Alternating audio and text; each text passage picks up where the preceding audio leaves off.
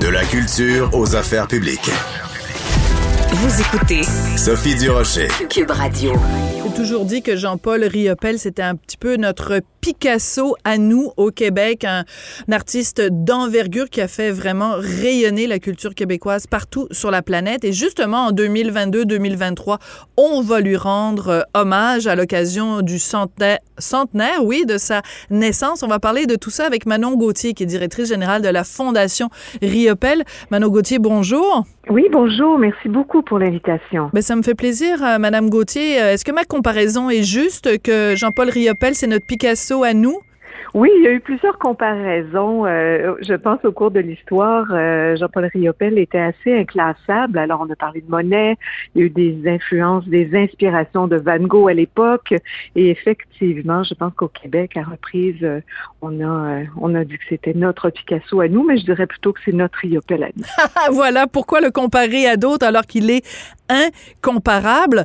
Euh, écoutez, quand on regarde la liste de tous les événements qu'il va y avoir en 2022, ça donne euh, 2022-2023, ça donne un petit peu le vertige, ça donne le tournis. Ça va d'une pièce de Robert Lepage, une murale immense à Montréal.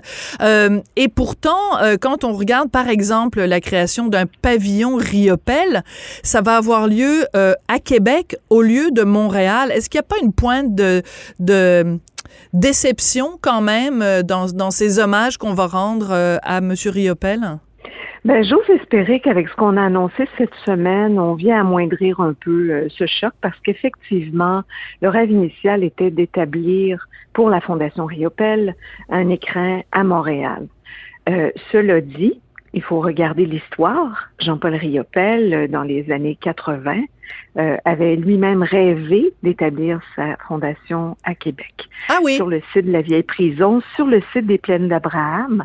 Alors, il y a eu plusieurs tentatives euh, depuis la fin des années 60, euh, dans la tête de, de Riopel surtout, d'établir une fondation euh, pour, euh, oui, pour perpétuer son œuvre, mais beaucoup pour amener les artistes et les artisans ensemble, euh, autour de l'art, autour des diverses disciplines. Alors, au-delà de l'écrin qu'on a choisi de léguer euh, et qui vient élargir, selon moi, l'empreinte de Riopel au Québec, hein, il y en a pour Montréal, il y en a pour Québec, il y en aura pour les régions. Également, toutes les régions du Québec là seront euh, impliquées et conviées euh, aux célébrations du centenaire. Donc, je pense qu'on a juste élargi la portée de, de ce qu'on avait imaginé initialement. On a juste deux ans, ça fait deux ans que cette fondation a été créée. Donc, nous aussi, on a porté un regard sur l'avenir on a essayé d'être le plus fidèle possible au rêve de l'artiste. Oui. Euh, Qu'est-ce qu'il aurait pensé, Jean-Paul Riopel, de savoir, par exemple, que l'OSM va présenter un concert euh, en hommage à son œuvre, que Robert Lepage va créer, va faire une création euh, en hommage à son œuvre, euh, même du cirque avec euh, les sept doigts de la main. Euh, Qu'est-ce qu'il aurait pensé de ça, vous pensez? Ben écoutez, c'est impossible de se mettre dans la tête de Riopel, mais quand on regarde encore une fois, soit des entrevues, euh, quand on regarde la littérature, quand on parle à sa fille Iseut Riopel, qui est notre commissaire émérite pour les célébrations du centenaire, on peut espérer qu'on est dans la bonne direction. Jean-Paul euh, Riopel voulait absolument amener les artistes et les artisans ensemble et puis euh, chérissait beaucoup les rencontres, les rencontres improbables entre les disciplines, entre les artistes, euh, les artisans. Donc, je pense que peu importe où il est aujourd'hui, j'espère de tout cœur que ce sera vraiment une célébration qui sera à la hauteur de l'artiste, à sa grandeur, dans toute sa démesure aussi. Quand on le disait, euh, il, y a, y a, vraiment une effervescence de projets autour du centenaire. Alors, on a essayé vraiment de, de, de lui rendre un hommage euh, sous toutes ses facettes. Il s'intéressait au design, il s'intéressait à l'architecture, au théâtre, au cirque. Euh, donc, c'est un peu l'intention ici de rassembler autour de l'œuvre de Riopel. Il euh, faut regarder le passé, mais ce qui nous intéresse énormément aussi, c'est de construire un tremplin pour la nouvelle génération mmh. d'artistes et pour les générations futures. Quand on fait des célébrations comme ça, on a l'impression qu'on célèbre le passé. Alors, il y a un grand volet de ça, qui est un devoir de mémoire, mais quand on regarde aujourd'hui le paysage des arts visuels au Québec, le paysage interne et multidisciplinaire, on peut penser que l'idée de base est vraiment de dire comment est-ce qu'on crée un dialogue entre les artistes et Riopel. Cette semaine, il y a une toile de Riopel qui s'est vendue 5,4 millions, 5 millions 400 000 dollars euh, aux enchères à Paris euh, chez Christie's. Euh, quand on parle d'art, très souvent, c'est de façon spectaculaire. Bon, il y a un Van Gogh qui s'est vendu tant de millions, il y a un Riopel qui s'est vendu tant de millions. Euh, c'est un peu dommage que pour bien des gens, le seul, euh, la seule fois où on parle, mettons, de culture, de, de peinture, par exemple, euh, aux nouvelles euh, ou dans les dans les bulletins d'information, c'est parce qu'il y a une toile qui s'est vendue très cher. Vous trouvez pas que c'est un peu triste que, par exemple, si moi je me promène ici au coin des rues euh, Sainte-Catherine et Berry, puis que je demande aux gens qui est Il risque d'y avoir beaucoup de Québécois qui ne savent pas qui il est. Soit qu'ils ne sauront pas qui il est, soit qu'ils penseront que c'est du domaine de l'inaccessible. Et vous avez tout à fait raison. Alors, moi, au lieu de, il n'y aura pas de, contradiction, on ne veut pas opposer les deux concepts. Alors, je pense qu'il y a une fierté de savoir que Riopel est notre plus grand artiste visuel canadien, euh, qui a connu des sommets à l'international et dont l'art, visiblement, continue euh, à faire, à faire l'histoire. Cependant, et je pense que c'est là aussi un des, des, objectifs les plus importants. On a une mission de rapprochement, on a une mission d'accessibilité. Toutes les toiles de Riopel ne sont pas dans ces, dans ces prix, euh, dans l'inabordabilité. Il y a beaucoup, Riopel a une diversité. Riopel a 7000 œuvres à date. Aujourd'hui, on n'a pas fini d'en découvrir. Oui, parce que Isult fait, continue son, son catalogue euh, raisonné. Donc, vous dites 7000 œuvres. Mon Dieu, c'est magistral.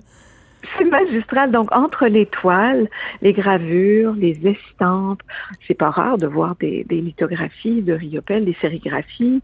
Euh, donc, et, et, ce que je constate depuis que la Fondation a été créée, on est devenu une espèce de carrefour oui. euh, euh, en dessus de l'œuvre monumentale d'Iseult Riopel avec le catalogue raisonné.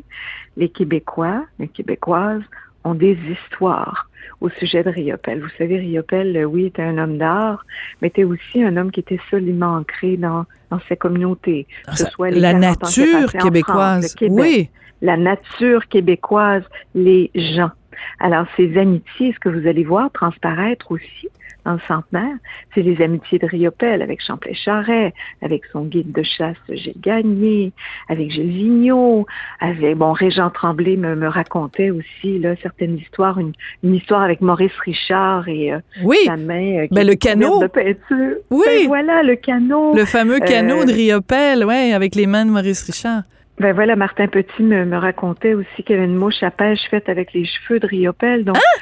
ce sont. ça, oui, je savais pas. ben voilà. Alors, les cheveux ou les poils de sa longue barbe blanche?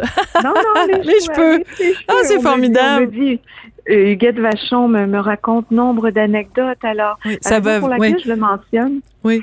Ben voilà. Puis la, la, raison pour laquelle je le mentionne, c'est qu'effectivement, on peut parler d'une part euh, de, de sombreuse qui vient encore de, de franchir un, un, un, sommet pour Riopel, mais je pense que c'est de le ramener à la maison symboliquement, de le ramener ici au Québec, de le ramener avec ses histoires, ses anecdotes, ses amitiés, son identité québécoise qui l'a suivi. Quand Riopel était en France, on lui envoyait des feuilles d'érable euh, ah. par la, par le, pour, pour pouvoir créé dans ses ateliers. Il utilisait les objets de la nature, les objets du quotidien pour ses créations.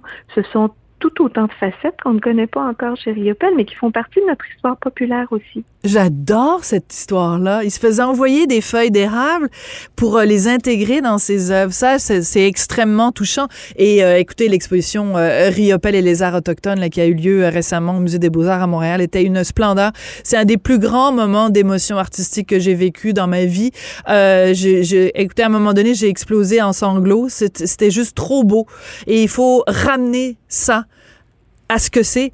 En fait, au-delà des sous, au-delà de tous les mots, c'est juste, c'est de la beauté. Et on en a tellement besoin, on a tellement eu besoin de beauté au cours des derniers mois. Et c'est ce que vous allez nous offrir en 2022-2023. Manon Gauthier, merci beaucoup d'être venu euh, nous parler avec plein d'anecdotes euh, charmantes de Jean-Paul Riopel aujourd'hui. Puis on a très hâte à 2022 pour euh, poursuivre tout ça. C'est un rendez-vous. C'est un grand plaisir. Merci. Merci Manon Gauthier, qui est directrice générale de la Fondation Riopel. Et c'est comme ça que l'émission se termine et que la semaine aussi se termine. Merci à Jean-François Paquet à la réalisation à la mise en onde. Et ce que je vous dis pas, là, c'est que Jean-François, il participe activement au contenu. Hein. J'ai juste à lui dire un mot. Puis là, il s'en va me trouver des extraits, puis fait des montages avec les extraits. Donc, c'est bien plus que juste un, un, réalisateur ou un metteur en onde. Merci aussi à Florence Lamoureux et toute l'équipe de recherche de Cube Radio. Merci à vous d'être là, toujours euh, fidèle. Hein. Les chiffres euh, sont absolument fabuleux. On est en montée constante à Cube Radio. On vous remercie pour ça. C'est grâce à vous qu'on existe et on se retrouve lundi.